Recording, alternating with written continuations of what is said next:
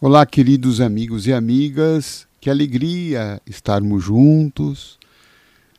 Estou muito feliz em ter mais essa oportunidade de trazer algumas reflexões espirituais, as quais espero sejam úteis à tua caminhada, também à minha caminhada, porque estamos todos no mesmo patamar, né? Estamos todos aqui na Terra num processo de evolução, de construção da nossa felicidade, através da compreensão de que somos espíritos em evolução, caminhando pelo nosso aperfeiçoamento. E muitas vezes, né, é, estamos diante de obstáculos, de problemas, de dificuldades hum, que podem afetar o nosso ânimo, a nossa compreensão da vida e não sabemos como muitas vezes agir para superarmos esses problemas. Então é sempre uma alegria, né, poder trazer aqui reflexões, exercer o, a, a capacidade eh, do raciocínio, do pensamento, porque a gente pensando vai organizando as ideias, né? vai encontrando caminhos, vai percebendo né? o que dá certo, o que, é que não dá, o que, que é razoável, o que, que não é razoável, o que, que é bom, o que, que não é, para que possamos fazer escolhas melhores. Então, é sempre uma oportunidade muito rica, né? cada programa, cada encontro é, para mim é, é, sempre muito rico, né? De, dessas reflexões que me ajudam a ajustar né, a minha vida, a minha conduta, o meu próprio caminho. Costumo sempre fazer né, aquele convite para as nossas lives nas redes sociais, às segundas-feiras, 21 horas. Estamos já há mais de três anos nos reunindo para orar, refletir, vibrar energias positivas de saúde, de paz para todos nós. Então, toda segunda-feira em minhas redes sociais, José Carlos De Luca, tanto no Instagram, Facebook, YouTube, você participa conosco dessas orações. Hoje trouxemos uma reflexão, um pensamento do espírito Meimei, através do médium Chico Xavier, ela falando sobre caridade.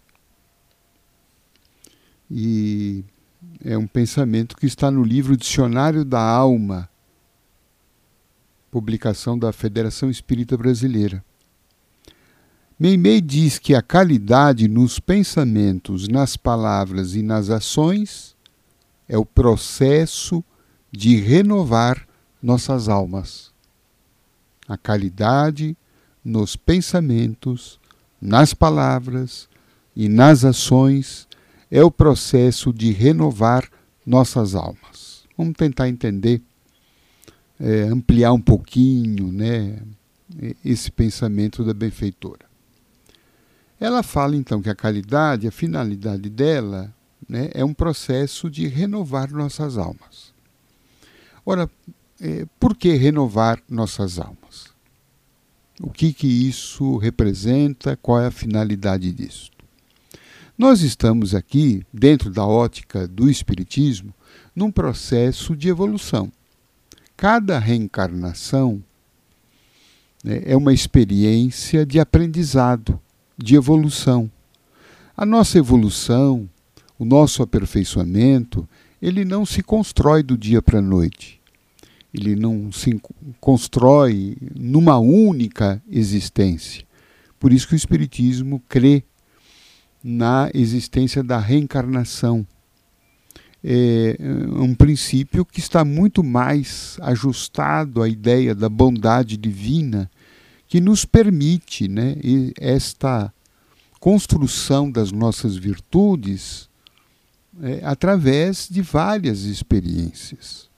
né? não só das virtudes, né? porque evolução não é só evolução moral, é também evolução intelectual. Então, isso nós compreendemos que seria impossível de se fazer numa única existência. Sobretudo para aqueles espíritos que desencarnam ainda precocemente, né? Como um espírito que viveu aqui um mês, por exemplo, ou um dia, uma criança que viveu um dia, como é que esse espírito vai poder é, chegar ao seu aperfeiçoamento? Se ele não teve tempo para isto, se ele viveu horas, e se esforço algum ele fez para conquistar a sua iluminação espiritual. Então se compreende no Espiritismo que esta evolução, esse aperfeiçoamento, esse desenvolvimento das nossas capacidades intelecto-morais, ela se faz através de várias experiências. Mesmo porque ninguém consegue acertar tudo da primeira vez. Nós é, estamos dentro do processo de aprender é, também com os nossos próprios erros. Porque nós fomos criados espíritos simples e ignorantes. Ignorantes não no sentido depreciativo, no sentido de desconhecimento da verdade. Então, se a gente desconhece a maioria das coisas, é intuitivo que a gente vai errar quando tiver que fazer alguma coisa. No processo do aprendizado, nós vamos errar. E o erro é uma parte da construção do aprendizado.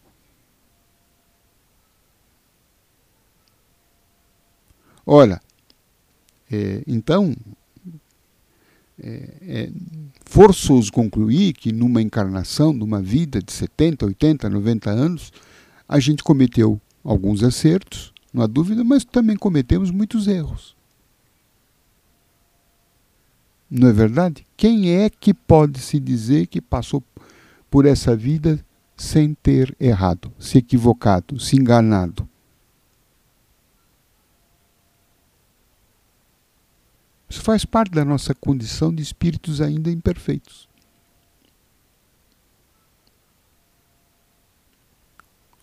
E como todos nós cremos em Deus, e sendo esse Deus essencialmente justo e bom,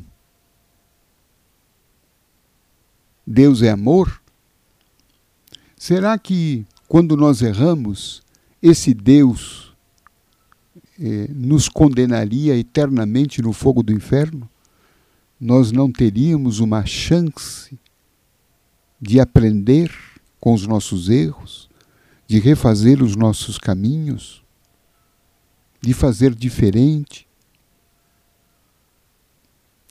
O Espiritismo, então, baseado né, nesse entendimento de que Deus criou uma lei de justiça, mas é uma lei de justiça e de amor, de misericórdia, de caridade, compreende que Deus sempre dá oportunidades para que seus filhos possam aprender, crescer e evoluir.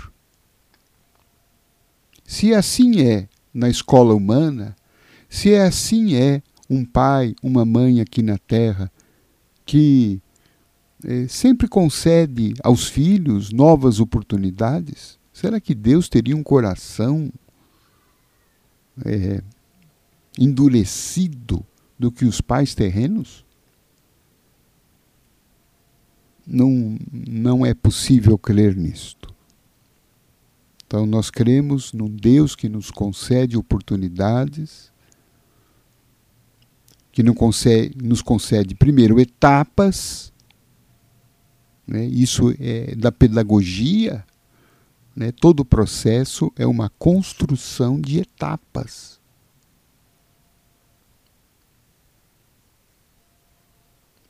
E além de nos conceder etapas, nos concede oportunidades de refazermos o aprendizado que não conseguimos fazer em nossas tentativas.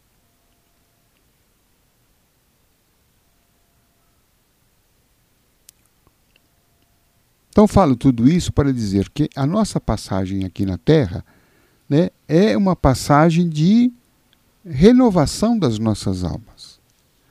Quer na construção de aprendizados que ainda temos a fazer, quer na reformulação de atitudes, de comportamentos, de pensamentos, de sentimentos equivocados que nós tivemos um dia ou que nós ainda estamos tendo.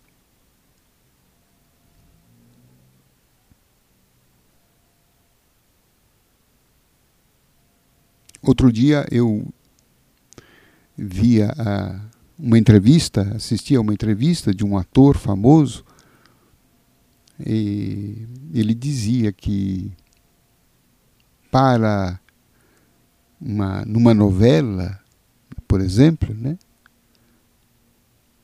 aquela cena que ia ao ar, que vai ao ar, ela precisa ser, ela acaba sendo, né, é, repetida inúmeras vezes. Às vezes eles repetem a mesma cena 10, 15 vezes, até que ela possa sair de acordo com aquilo que o diretor espera. Ora, se isso acontece numa cena né, é, de televisão, será que não acontece o mesmo e com muito mais razão nas cenas da nossa vida? Em que é, para passar de um estágio ao outro não é uma coisa automática. A gente precisa repetir, às vezes, o novo comportamento, tenta, erra, acerta, refaz, recomeça, tenta outra vez, sai um pouquinho melhor, mas ainda não sai perfeito, então vamos outra vez.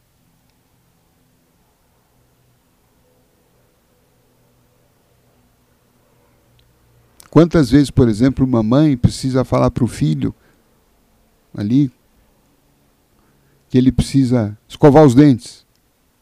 Quantas vezes a mãe precisa repetir? Escova o dente, toma banho, já fez a lição. Não é? A repetição faz parte do processo de aprendizado. Então nós estamos aqui na Terra, gente, a nossa encarnação, ela tem essa característica, aquisição né, de novas experiências, de novos conhecimentos e renovação de comportamentos disfuncionais que a gente está tendo. Esse comportamento, comportamento disfuncional, nós poderíamos dizer que são os comportamentos que estão fora da lei do amor, da lei do bem, que é, na essência, né, a filosofia essencial do Evangelho de Jesus. Faça o bem. Se nós tivéssemos que traduzir o Evangelho em, em duas palavras, né, talvez seriam essas. Faça o bem. Faça o bem a você, não é? faça o bem ao teu próximo, faça bem ao mundo em que você vive, às pessoas que te cercam.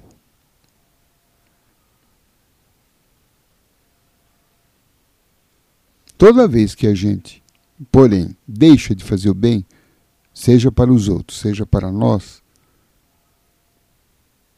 então nós entramos em condutas, em comportamentos disfuncionais, quer dizer, não funcionam, não ajudam, não cooperam, não nos fazem evoluir, crescer, expandir, não criam harmonia na nossa vida, criam disfuncionalidades, doenças, problemas, crises de relacionamento,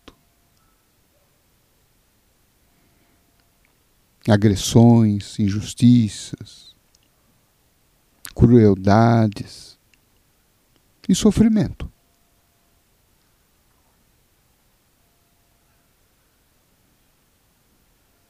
Então, Meimei diz aqui nesse pensamento né, que nós é, estamos no processo de renovar nossas almas.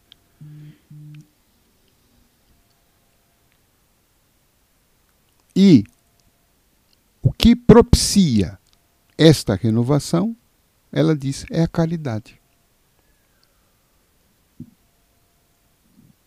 O que seria a caridade? Né? A caridade é aquele movimento oposto ao egoísmo. Enquanto que o egoísmo nos faz viver pensando exclusivamente em si mesmo, não que seja errado pensar em si, é importante pensar em si, mas o egoísmo tem por característica aquele que só pensa em si. Né? Só procure o seu bem. É importante procurar o seu bem, mas quando você só procura o seu bem, não se portando com os outros, ou que muitas vezes para procurar o seu bem você faz o mal ao outro, nós estamos nesse movimento egocêntrico, que é um movimento contrário à lei divina. Que a lei divina é a lei do amor. E toda vez que a gente sai desse né, contexto da lei divina, nós estamos criando problemas e sofrimentos para nós. A caridade, então, é o movimento oposto ao egocentrismo. Quando a gente o quê? Né? Pensa em si, mas também pensa bem e faz o bem e age no bem dos outros.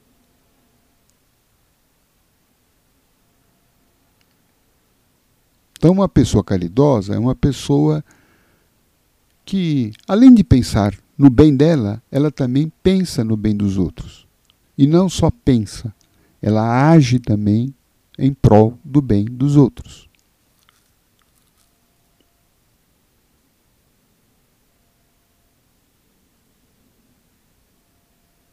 E Memei, então, aqui ela registra né, a importância da caridade no pensamento, a caridade na palavra e a caridade nas ações.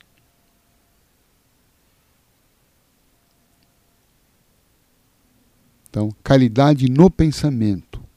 Então, pensar bem. Às vezes a gente não faz o mal à pessoa, mas pensa mal da pessoa deseja o mal para a pessoa, emite uma onda negativa contra a pessoa, é falta de caridade.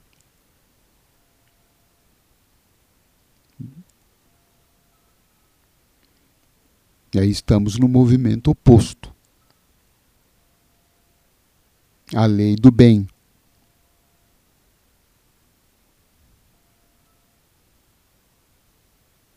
Caridade nas palavras. A Meimei também aqui nos lembra. Então aí, né, nós sempre precisamos tomar cuidado com aquilo que a gente fala sobre os outros.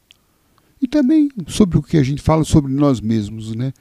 Porque eu percebo que muitas vezes a gente também não é caridoso com a gente, né? A gente tem palavras às vezes muito agressivas para nós mesmos nos depreciamos, nos agredimos, nos machucamos.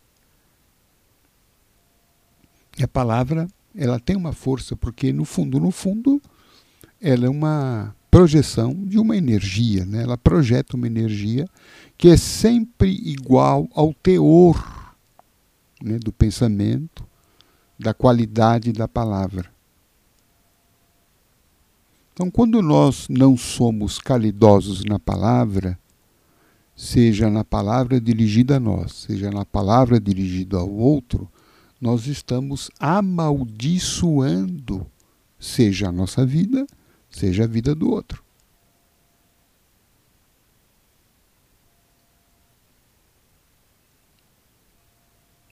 E aí não estamos renovando a nossa alma, né?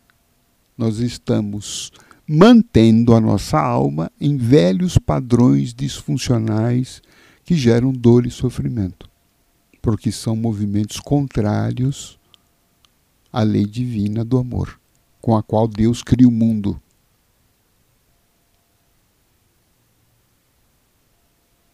É como se nós né, é, estivéssemos nos distanciando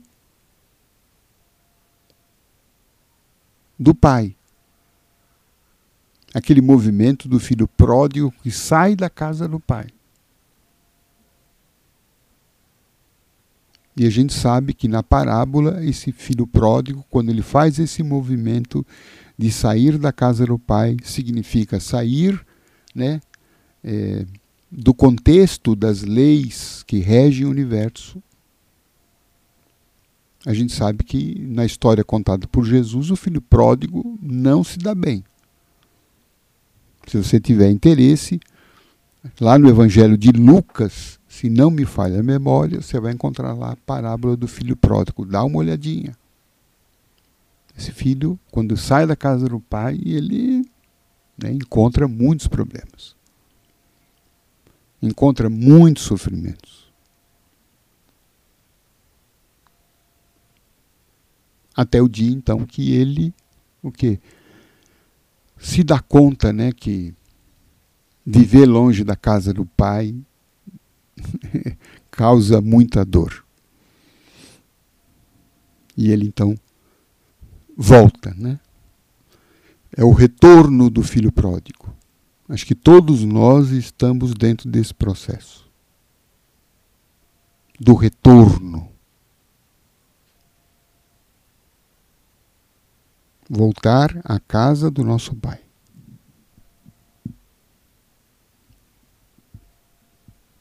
Então, qualidade nas palavras. Precisamos tomar cuidado com o que a gente fala.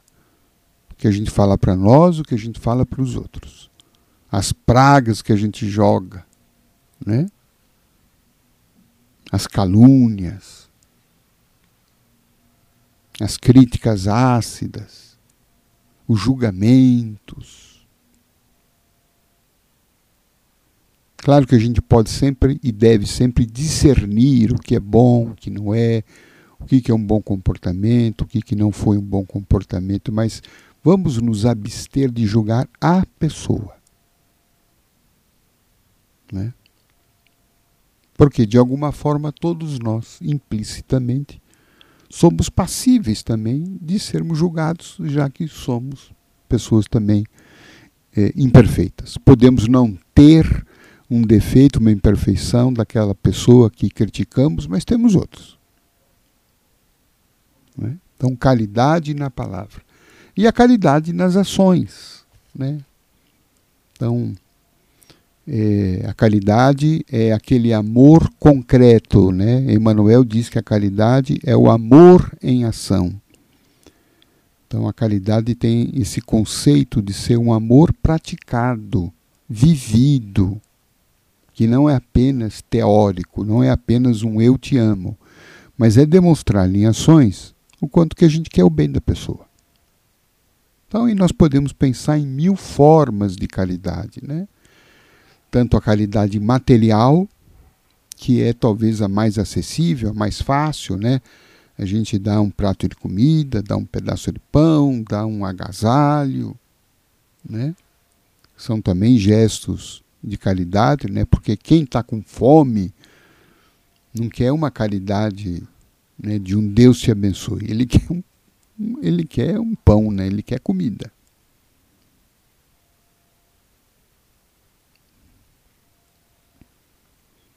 Mas a caridade também não se exaure né, com o pedaço de pão. É a caridade moral, caridade de uma boa palavra, caridade de um elogio, a caridade de um consolo, de uma palavra de ânimo, de otimismo. Né? A caridade do perdão, que talvez é talvez uma das maiores caridades, né? quando a gente perdoa, quando a gente compreende né? os erros de alguém. Caridade de uma oração para quem está sofrendo, de uma palavra boa para quem está atravessando um momento difícil. Então, quando a gente reunir a caridade no pensamento, nas palavras e nas ações, nós estamos renovando a nossa vida. E renovando para melhor. Nós estamos, então, né, sob é, o manto né, do amor divino. E isso para nós é paz, isso para nós é força, isso para nós é melhora em todos os sentidos da nossa vida. Gente, aqui eu paro por aqui, nosso tempo é, acabou e eu deixo para você meu grande abraço e o desejo que essas palavras possam ter tocado a sua alma, tanto quanto está despertando a minha para a caridade. Um grande abraço.